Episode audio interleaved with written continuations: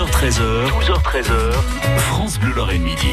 12h50, mais il est à l'heure, ce Vianney Huguenot. On est content que vous soyez avec nous et je crois que vous êtes du côté de Metz, hein, c'est ça? Oui, oui, je suis à Metz toute cette semaine. Et connaissez-vous Metz et moi? Alors, c'est une opération qui aura lieu, je crois, jusqu'en juin et qui vous permet d'aller visiter des lieux insolites ou généralement inaccessibles de la ville de Metz.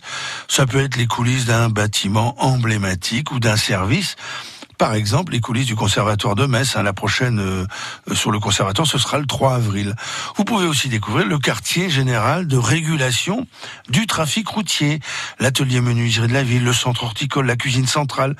Notez aussi euh, le 14 mai et le 10 juin, vous pourrez aller à la rencontre des métiers de la propreté urbaine.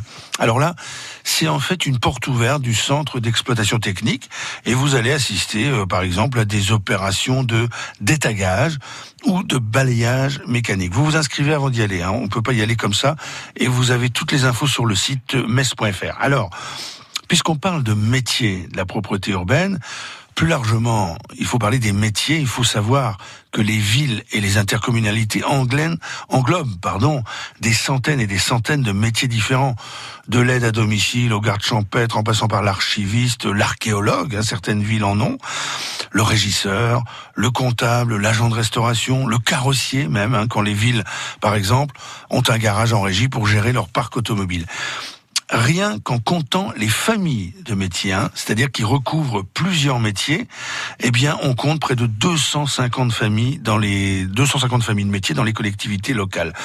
Ce sont des chiffres euh, très sérieux, hein, je vous sors pas n'importe quoi, du Centre national de la fonction publique territoriale.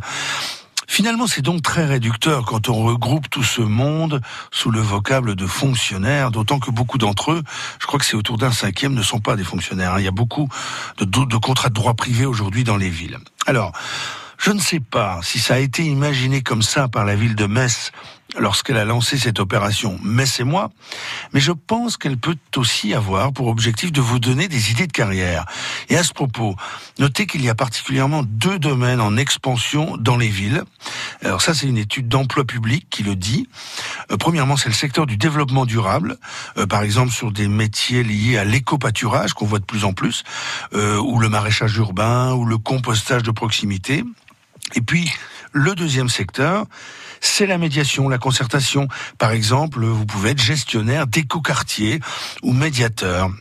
Et là, euh, ça répond, bah, vous voyez, aux besoins des citoyens d'être de plus en plus associés à la gestion d'une ville. On le voit hein, aussi, le métier de maire lui-même a beaucoup changé. Même certains disent que ce n'est pas un métier, mais plutôt une vocation, voire un sacerdoce, un engagement qui demande beaucoup de dévouement, c'est vrai, mais qui doit aussi comporter ses bons côtés vu le nombre de gens qui se pressent au portillon pour les municipales de l'an prochain.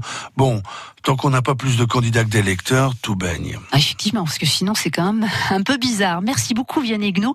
On peut réécouter votre chronique sur francebleu.fr. 12h13h, 12h13h, France Bleu Lorraine Midi.